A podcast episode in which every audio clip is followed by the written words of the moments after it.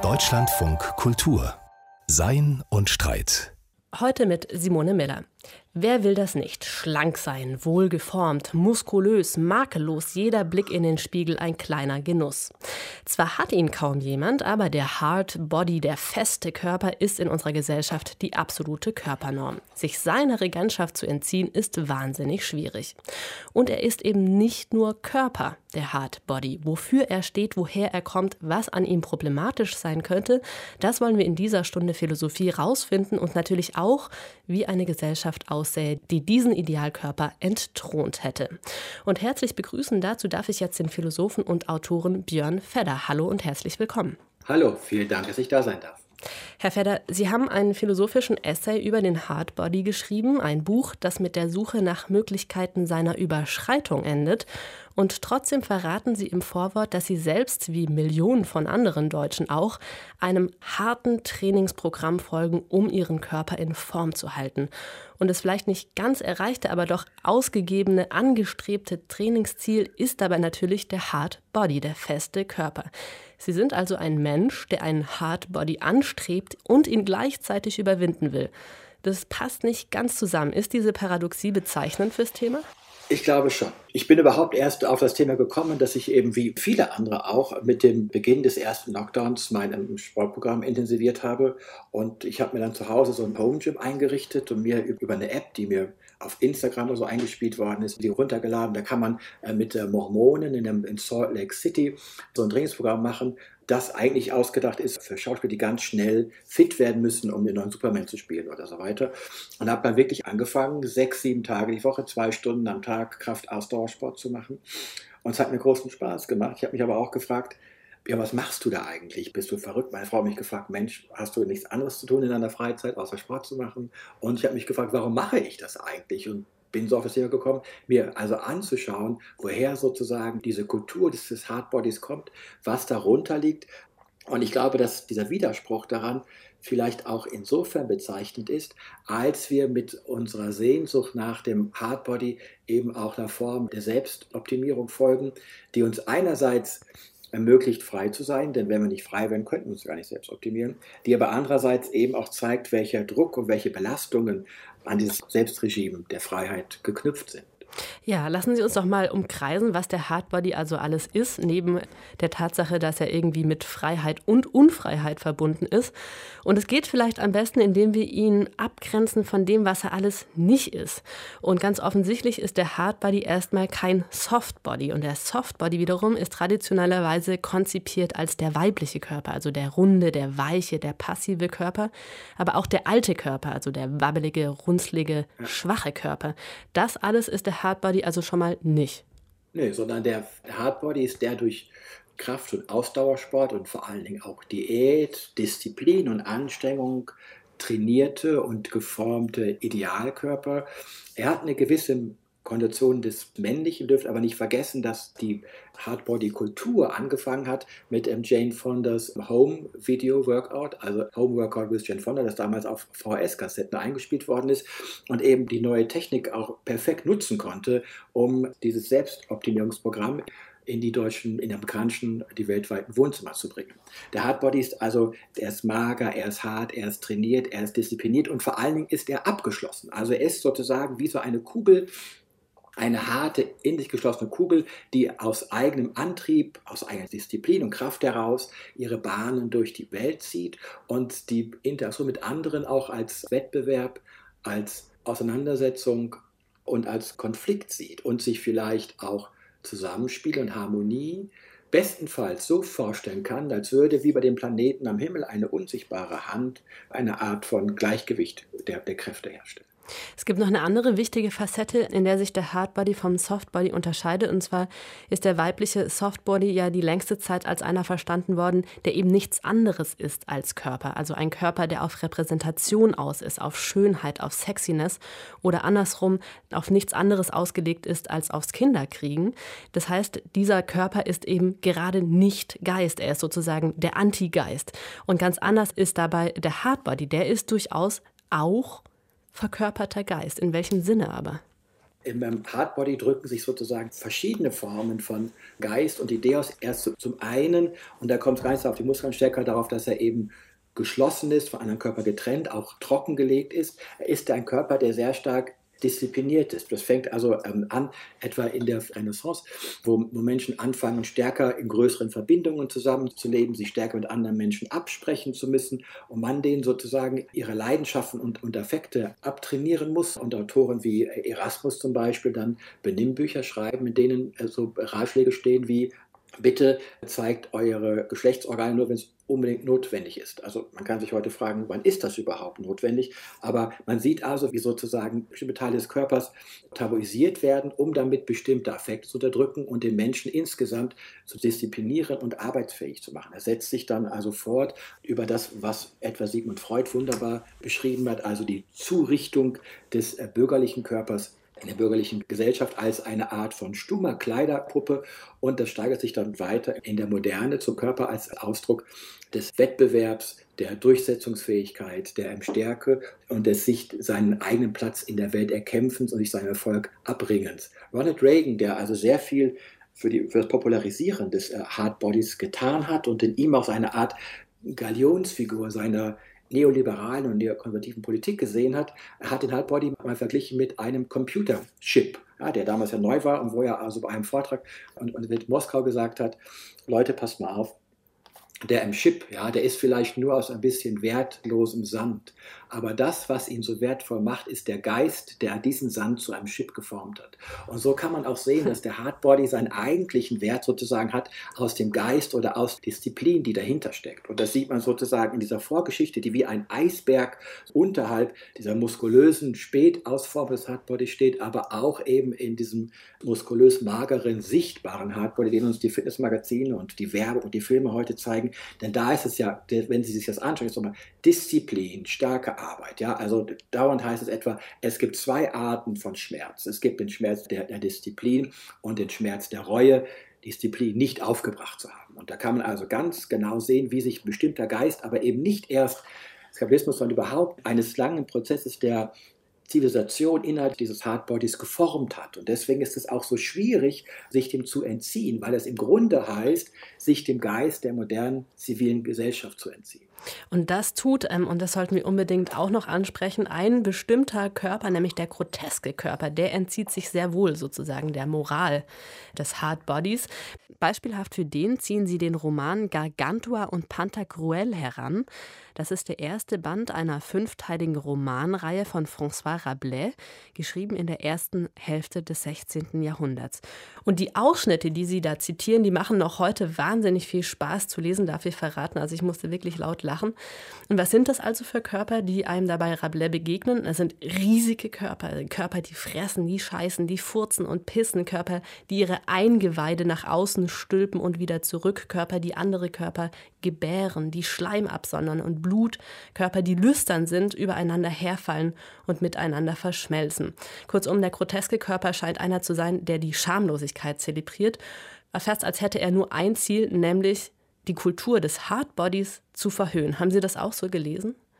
Ich glaube ja, also man muss auch sehen, als das Buch erschienen ist, ist eben zu dem Zeitpunkt, als dieser Körperkult des Hardbodies, die Disziplin anfängt. Also Erasmus, den ich gerade habe, war auch ein ganz, ganz wichtiger Autor für Rabelais. Rabelais schickt ihm seinen Roman und sagt, also Erasmus, Sie sind wie ein Vater oder wie eine säugende Mutter für mich. Also gegen dieses beginnende Körperregime der Disziplinierung erinnert Rabelais nochmal an den mittelalterlich grotesken, karnevalesken Körper, der vor allen Dingen, und das ist das Interessante für uns heutzutage, der also nach außen offen ist, der sich entgrenzt, der nicht abgeschlossen ist, der permanent aufnimmt und ausschaltet und damit auch eingebunden ist in den Kreislauf der Natur, des Lebens, des Werdens und Vergehens, der also auch zeugt, gebärt, verdaut und so weiter. Und damit einer ganz, ganz wichtigen Erkenntnis Rechnung trägt, die der Hardbody, würde ich sagen, bewusst verdrängt, nämlich, dass wir nicht wie Planeten sind, ja, die durch eigene Kraft angetrieben durch das Weltall reisen, sondern dass wir alle in ein Netz des Lebens eingebunden sind mit vielfältigen Abhängigkeiten und Beziehungen, mit vielfältigen Verbindungen, die im grotesken Körper sich eben grotesk körperlich äußern, weil die Körper kommunizieren mit anderen und nicht abgeschlossen sind von anderen. Dahinter verbirgt sich, würde ich sagen, nicht nur eine Verhöhnung der Moral, sondern eigentlich eine ganz andere Form von Moral. Denn dieses Ideal der Hardbody-Gesellschaft stammt aus Gesellschaftsentwürfen, die sich selber orientiert haben an der Himmelsmechanik von dem Newton. Ja, also Planeten kreisen und müssen irgendwie so gehalten werden, dass sie nicht kollidieren. Aber jeder zieht seine eigenen Bahnen einsam und für sich angetrieben von eigener Kraft oder Interesse, wie Hobbes sagen würde. Der im Softbody oder der groteske Körper ist aber ein Körper, der sagt, nein, wir alle sind miteinander verbunden. Das heißt, Freiheit geht auch nicht von mir aus, was will ich und wie setze ich mein Interesse durch. Freiheit heißt erst einmal zu fragen, was will der andere? Mit dem ich verbunden bin. Was will der von mir? Was bin ich ihm schuldig und was bin ich ihm nicht schuldig? Das heißt also, Freiheit des grotesken Körpers beginnt beim anderen und ist deswegen, wie ich sagen würde, eine viel sozialere Form von Freiheit als die Freiheit des ähm, Hardbodies. So ist also auch diese, diese Schamlosigkeit im grotesken nach außen stülpen der Organe und der Körperflüssigkeiten einerseits äh, witzig und äh, karnevalesk grotesk, andererseits hat sie aber auch einen ganz, ganz ernsten und in der ist auch für uns heute einen interessanten moralischen Kern, nämlich der Verbundenheit und der gemeinsamen Abhängigkeit von uns allen mit anderen Menschen, anderen Lebewesen, mit der Natur, mit dem Kosmos. Ja, und auf diese äh, andere Vision, Utopie, die im grotesken Körper auch im Softbody drinsteckt, auf die sollten wir unbedingt später noch zu sprechen kommen. Sie haben jetzt aber selbst gerade schon ein wenig herausgestellt, wie der Hardbody eben sozial hergestellt wird. Und der Hardbody unserer Tage ist natürlich extrem gekennzeichnet, äh, steht extrem unter dem Eindruck des fortgeschrittenen Kapitalismus seit der Moderne. Stellt sich also die die etwas konkretere Frage, wie richtet eigentlich der Kapitalismus den Hardbody zu? Wie formt, wie diszipliniert er ihn? Ich glaube, dass man sich das ganz gut anschauen kann mit dem Auftauchen des Hardbodies auf der populären Bühne, also etwa in den Filmen von Sylvester Stallone, der einer der Lieblingsschauspieler von Ronald Reagan war. Und wir sehen in der Politik im Hintergrund diese Wende zum Neoliberalismus und auch zum, zum Neokonservativismus, die sich ja explizit wendet gegen die frühere Sozialpolitik und die also nochmal versucht, denken Sie etwa an einem Rocky I, den amerikanischen Traum zu verteidigen. Das, was man erreicht, erreicht man durch eigene Anstrengung. Diese eigene Anstrengung, mit der man den anderen und, und dem Markt abbringt, was man für sich hat, rechtfertigt es auch, dass man das, was man hat, nicht teilen muss. Alle Umverteilungspläne, die es so vorher gab oder auch geben könnte, sind deswegen falsch, weil sie sozusagen die ähm, Leistung des Hardbodies ignorieren und überhaupt nicht anerkennen, dass wir Hardbodies sind oder anders gesagt. Wenn wir uns als Hardbodies sehen, sehen wir uns in einer Gesellschaft, die aus Wettbewerb und Widerstand besteht, eine Gesellschaft, in der jeder für sich selbst schauen muss, wo er bleibt, in der wir uns im Konkurrenzkampf gegeneinander durchsetzen und in der wir das, was wir erreichen, und das macht diesen Körper ja auch so attraktiv, als ein direktes Abbild unserer Leistung und unserer Anstrengung sehen. Ja, wir können uns ja, das ist ein großes Problem liberaler Gesellschaften, nicht genau erklären, wieso eigentlich Leistung und Verdienst zusammenhängen. Also auf dem Markt mit Geld ist, ist das ganz schwierig. Ja? Also wieso leistet ein Banker mehr als eine Krankenschwester? Aber die Idee der Körperformung überträgt das ganz direkt. Es gibt eben Menschen, die trainieren zweimal die Woche und gehen ein bisschen joggen und die haben eben kein Hardbody und andere, die kontrollieren ihr Essen von morgens bis abends, gehen jeden Tag drei Stunden ins Studio und abends noch laufen und die haben eben ein Hardbody. Und so ist der Körper auch ein perfektes Bild dafür, wie sich Leistung in Ergebnisse transformiert. Und er ist auch ein Bild dafür, und das ist allerdings eine Lüge, dass wir erreichen können, was wir wollen. Die ganzen Fitnessstudios jetzt erzählen Ihnen ja, wenn Sie nur hart genug trainieren und nur genug wollen, dann erreichen sie auch, was sie können. Aber wir merken gerade an unseren Körpern auch, dass das eben nicht so ist. Wir haben alle eine gewisse Disposition. Der eine ist ein bisschen magerer und kann nicht gut Muskeln aufbauen, der andere ein bisschen kräftiger, kann nicht gut fettlos werden und wir werden älter, wir werden schwächer und so weiter. Und das spiegelt sich auch in unserer Gesellschaft wieder. Auch da haben wir nicht alle die gleichen Startpositionen und nicht alle die äh, gleichen Talente, aber die Ideologie des Hardbodies tut so, als könnten wir alles egalitär aus eigener Leistung erreichen. Und damit wird dann die unfitte Person zum selbstverschuldeten Loser. Wir haben ja. jetzt den Hardbody also ein bisschen charakterisiert oder kennengelernt als einen Körper, der stark ist, der fit ist, der tatkräftig ist, einer, der allen Zumutungen dieser Welt trotzt und sich nach außen hin abkapselt. Da könnte man ja fragen, was ist eigentlich problematisch an diesem kernigen Ideal? Ist doch eigentlich tatsächlich ganz vorbildhaft so ein Körper. Und ein ganz wesentlicher Punkt scheint mir da zu sein, Sie haben das vorher auch schon angesprochen, dass der ideale Hardbody ein beziehungsloser Körper ist. Also einer, der sich so weit abkapselt, dass er eben zum Körper Panzer wird, dass er nicht mehr in Dialog mit anderen und seiner Umwelt steht, sondern einem Schild gleich nur für sich alleine glänzt. Der Hardbody, könnte man sagen, ist also ein Narziss. Ist das sein Drama? Ich glaube, dass das ein großes Drama ist, weil sich darin die Beziehungslosigkeit des, des Hardbodies auf eine auch für ihn ganz unangenehme Art und Weise zeigt. Der ähm, Hardbody ist von außen geschlossen oder wie der Philosoph Botriyama sagte, wie mit einem Make-up überzogen. Dieses Make-up, das wenden wir auch, auch technisch an, wenn wir auf Instagram etwa über unsere Fotos Filter legen, sozusagen eine spiegelnde Schicht über den Hardbody legen. Und Narzissmus heißt ja, ich möchte von anderen begehrt werden, ihr Begehren aber nicht erwidern. Sobald ich mich aber mit anderen Narzissten in einer Gesellschaft befinde, muss das notwendigerweise zu einer Frustration führen. Denn jeder will begehrt werden, aber kein Begehren zurückgeben. In Konsequenz entwerfen die Narzissten ihre Körper eben als Körper, die eine spiegelnde, glatte Oberfläche haben, die das Begehren des anderen provoziert, aber an sich abprallen lässt, auf den anderen zurückwirft, ohne eigenes Begehren zurückzugeben.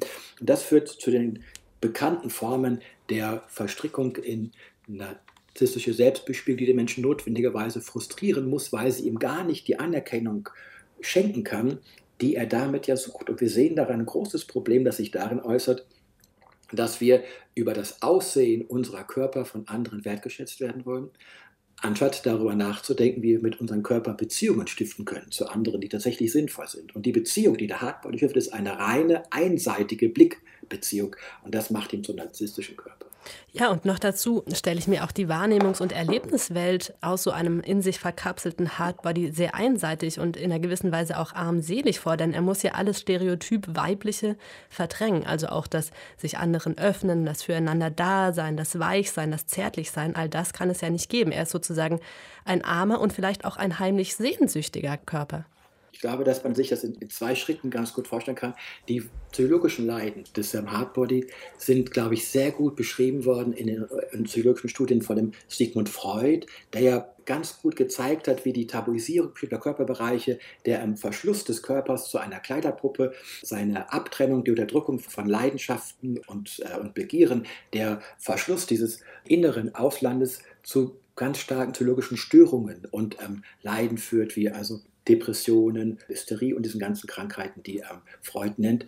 Und wir sehen in einer zweiten Stufe eben, wie stark Menschen auch an dieser narzisstischen Selbstverstrickung leiden, die dadurch entsteht, dass sie diesen Hardbody eben nicht mehr nur, wie er noch bei Freud, als eine kleine Puppe, die sozusagen stumm ist und alles leidend erträgt, inszenieren, sondern auch als etwas, der selber für sich gesehen werden will und wertgeschätzt werden will und sich damit sozusagen noch einen zweiten Bereich schaffen, indem sie sich dem im Wettbewerb stellen müssen.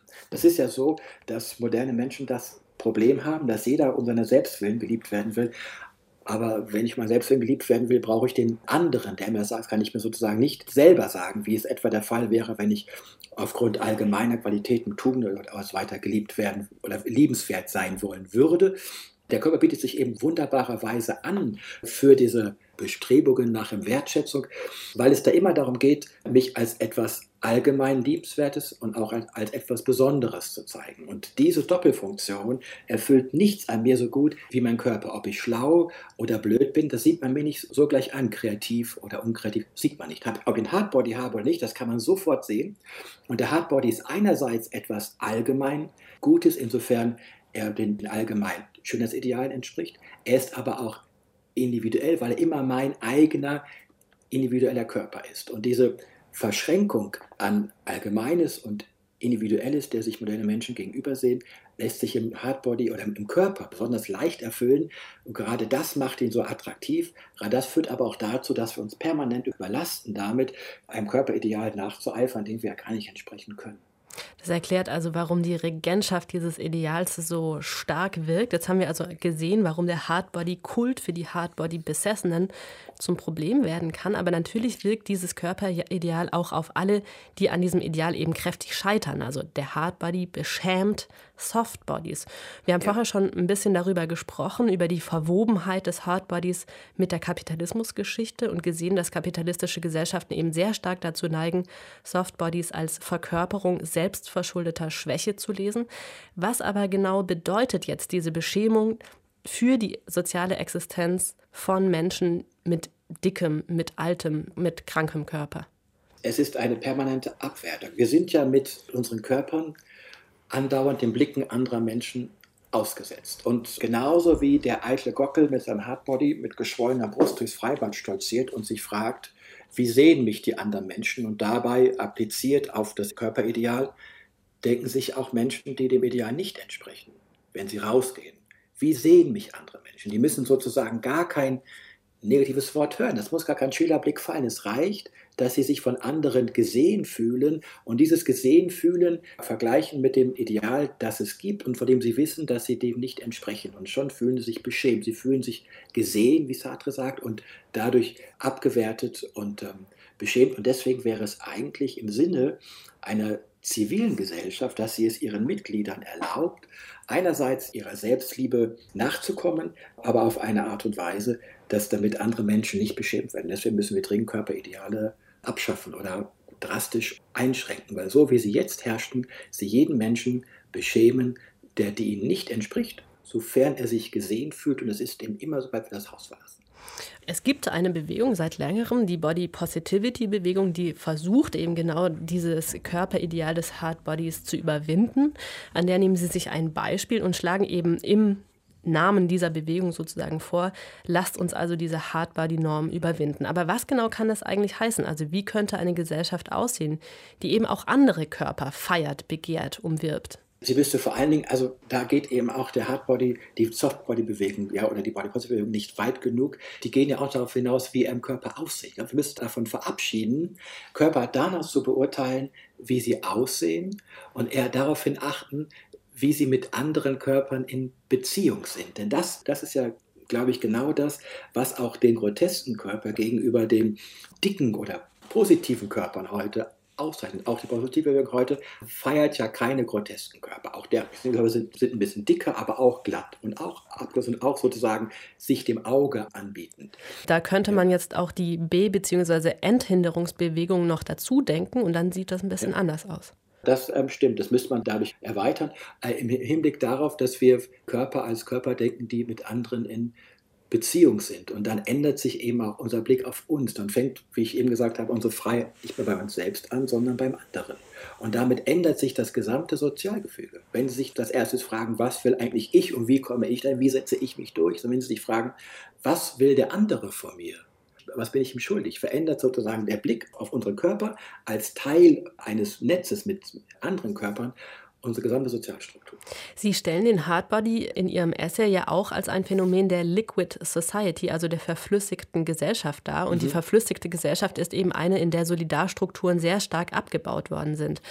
Das heißt, ja. wenn wir darüber sprechen, wie wir den Hardbody-Kult überwinden könnten, müssen wir dann nicht im Umkehrschluss auch darüber nachdenken, was eigentlich eine Solid Society sein könnte, also nach einer gefestigten Gesellschaft fragen. Und was müssten das dann für Strukturen sein, die so eine Solid Society aufweisen würde, damit wir uns eine Abkehr vom Hardbody-Ideal überhaupt vorstellen und leisten könnten?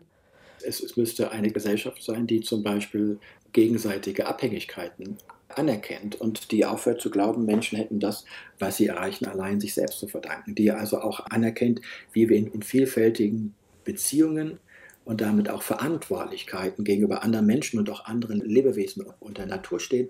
Ich glaube aber nicht, dass wir zunächst einfach die Gesellschaft ändern müssen und dann können wir den Körper ändern, sondern dass unser Körper auch ein Mittel sein kann, um die Gesellschaft zu ändern. Denn wenn es stimmt, dass soziale Strukturen Körper formen, können auch Körper soziale Strukturen formen, eben im Umkehrschluss. Und ich glaube, dass beides passiert. Wir müssen uns einerseits als Gesellschaft anders aufstellen, etwa die, die Probleme, die sich uns stellen, wie, wie den Klimawandel, können wir nicht lösen, indem jeder nur von sich selbst ausgeht. Und wir müssen aber auch unseren Blick auf uns selbst als Körper, die mit anderen Körpern verbunden sind, ändern und unterstützen damit eine Veränderung einer Gesellschaft hin zu mehr Solidarität, also Rücksichtnahme, Verantwortung übernehmen für die Auswirkungen des eigenen Handelns, die es auf andere hat und Verantwortung übernehmen für das, was man anderen Menschen schuldet. Ich denke, viele von uns können sich ziemlich gut wiederfinden in diesem paradoxen Selbstverhältnis, das wir eingangs angesprochen hatten. Also einerseits mhm. versuchen wir irgendwie unsere Körper in Richtung Hardbody zu trimmen, gehen diesem Ideal also voll auf den Leim. Auf der anderen Seite erklären wir aber den gesellschaftlichen Druck dazu für schlecht. Wie können wir jetzt mhm. aus diesem Paradox rauskommen? Ich glaube, wir könnten uns das mal überlegen, wenn wir über unsere Körper liebenswert sein wollen, dann merken wir relativ schnell, dass die Art und Weise, wie unser Körper aussieht, nur in einem sehr geringen Maße dafür sorgt, liebenswert gefunden zu werden, weil es eben auch dazu führt, dass wir uns in dieser narzisstischen Selbstbespiegelung verstricken.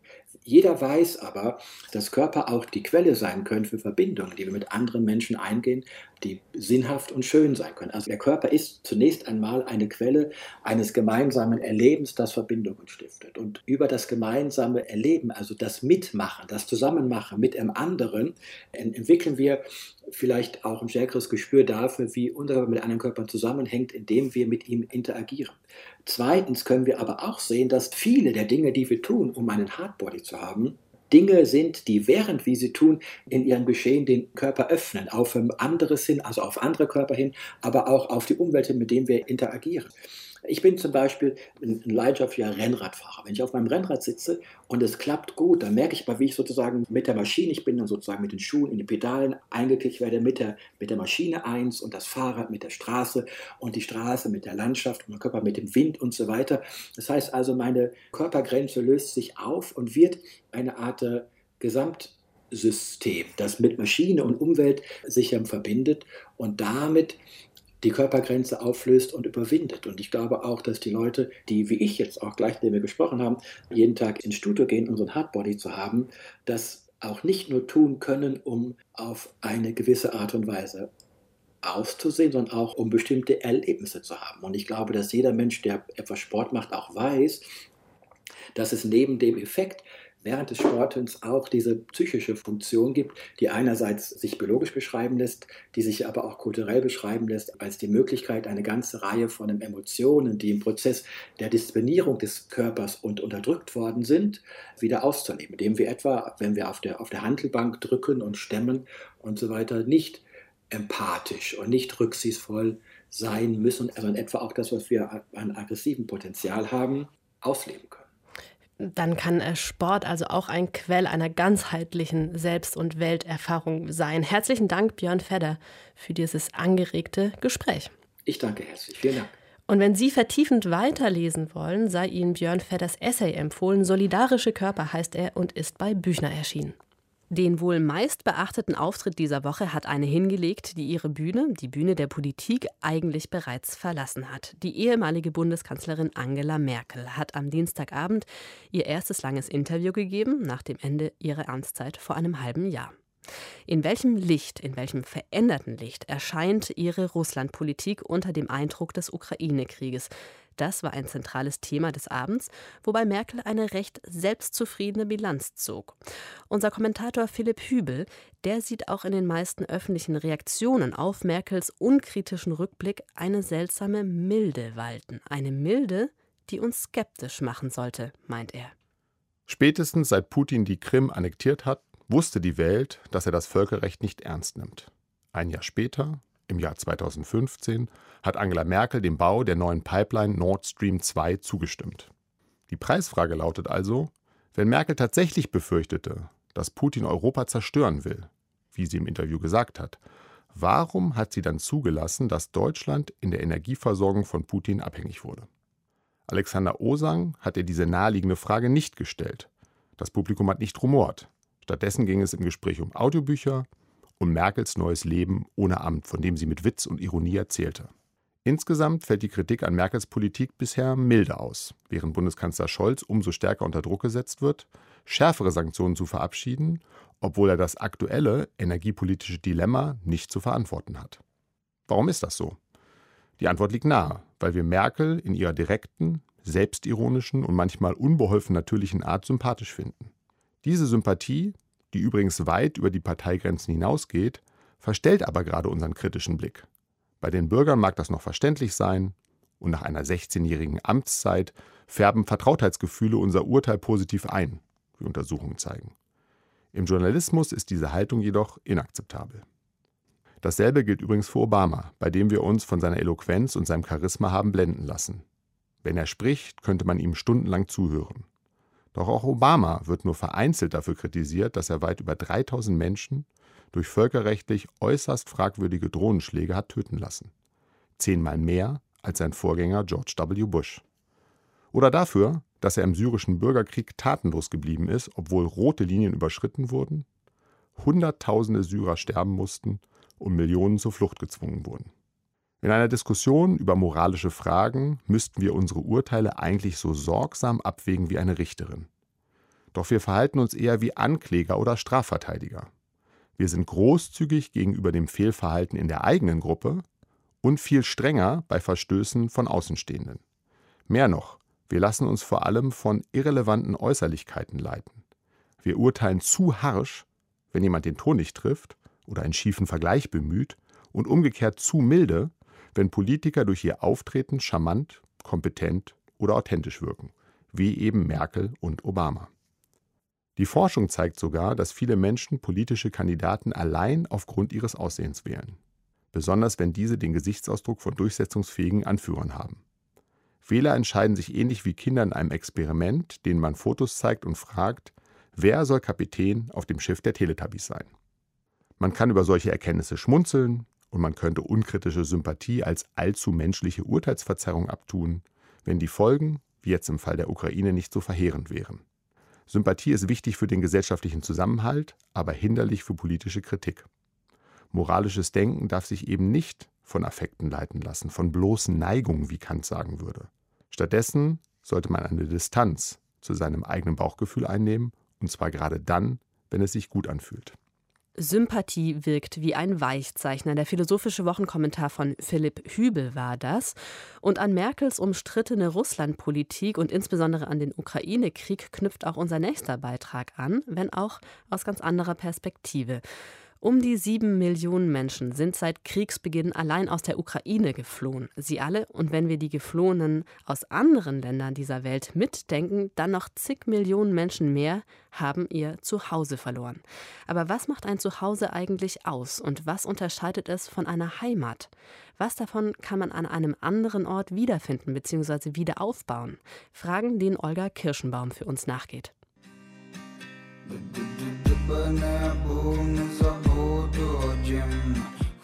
Wo auch immer ich bin, mein Zuhause vergesse ich nicht.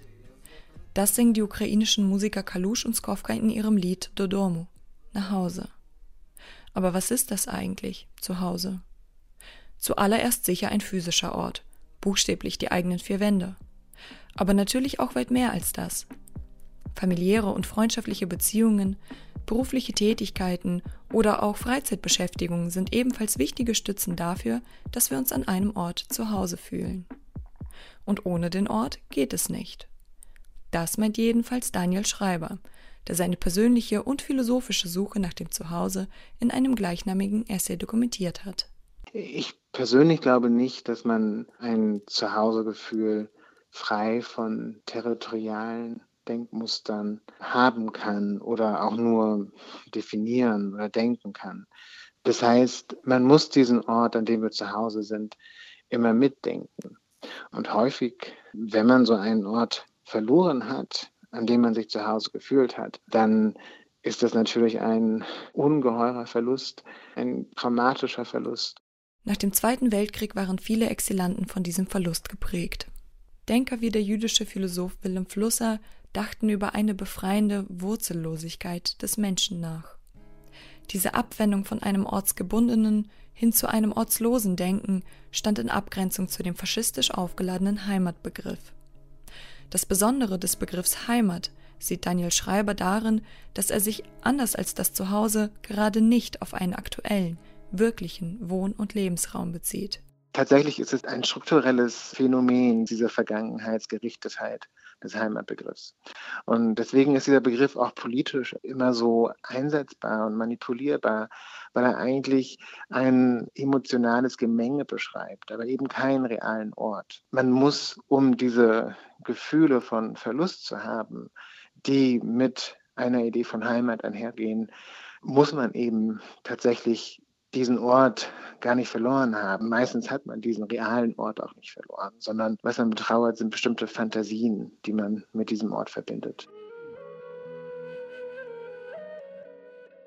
Heimat ist demnach ein Ort der romantisierten Vergangenheit. Zu Hause sind wir dagegen im Hier und Jetzt. Oder vielleicht auch erst in der Zukunft? Zumindest wenn man dem Philosophen Ernst Bloch folgt. Für ihn ist die von menschengemachten Grauen geprägte Welt des 20. Jahrhunderts keine, in der man heimisch werden könnte. Darum hofft Bloch auf eine gesellschaftliche Weiterentwicklung. Erst in einer zukünftigen, gerechten Welt könne ein Zuhause entstehen. Eine solche an Bedingungen geknüpfte Bestimmung von Zuhause ermöglicht für den Einzelnen aber nur ein provisorisches Leben, sagt Daniel Schreiber. Und ich glaube, was passiert ist, dass man sein Leben, das eigentliche Leben verpasst, wenn man dieses provisorische Leben führt. Und deswegen würde ich sagen, dass zu Hause nicht in der Zukunft liegt, sondern dass man sich einer inneren Arbeit stellen soll und auch einer äußeren Arbeit an dem Ort, an dem man lebt, um dieses Zuhausegefühl Gegenwart zu machen. Diese Arbeit meint vor allem ein sich einlassen, auf Menschen, Orte, Kulturen, Sprachen. Die ungezwungene Suche nach einem Zuhause der eigenen Wahl ist jedoch keinesfalls vergleichbar mit der Not, in fremder Umgebung eine Existenz errichten zu müssen. Gerade in Deutschland wird von Menschen, die migrieren müssen, immer wieder verlangt, sich einer bestimmten Neidkultur anzupassen, immer wieder verlangt, auch die Sprache zu lernen. Aber ich glaube, dass dieses Verlangen und diese Idee, dass Menschen das machen müssen, falsch ist. Denn meistens können wir uns nicht vorstellen, mit welcher Art psychischen Herausforderung Menschen auf und nach der Flucht konfrontiert sind. Hannah Arendt beschreibt die Fluchterfahrung als Zusammenbruch der privaten Welt. Um diese private Welt wieder aufzubauen, brauchen Geflüchtete einen verlässlichen Rückzugsort ebenso wie das Gefühl, willkommen zu sein. Das Trauma des Verlustes wird das nicht auslöschen können. Das verlorene Zuhause nicht vergessen werden. Aber so kann daneben vielleicht ein neues Zuhause entstehen.